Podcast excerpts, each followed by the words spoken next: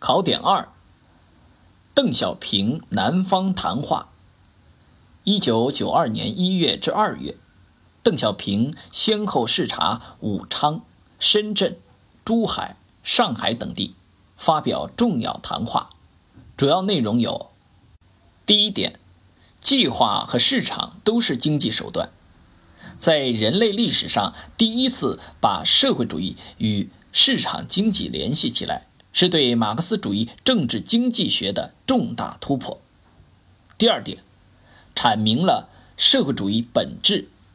第三点，提出了发展才是硬道理的重要论断。第四点，提出判断改革开放和各项工作成败得失的三个有利于标准。第五点，强调加强党的建设。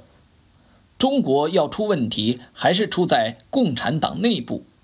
中国要警惕右，但主要是防止左。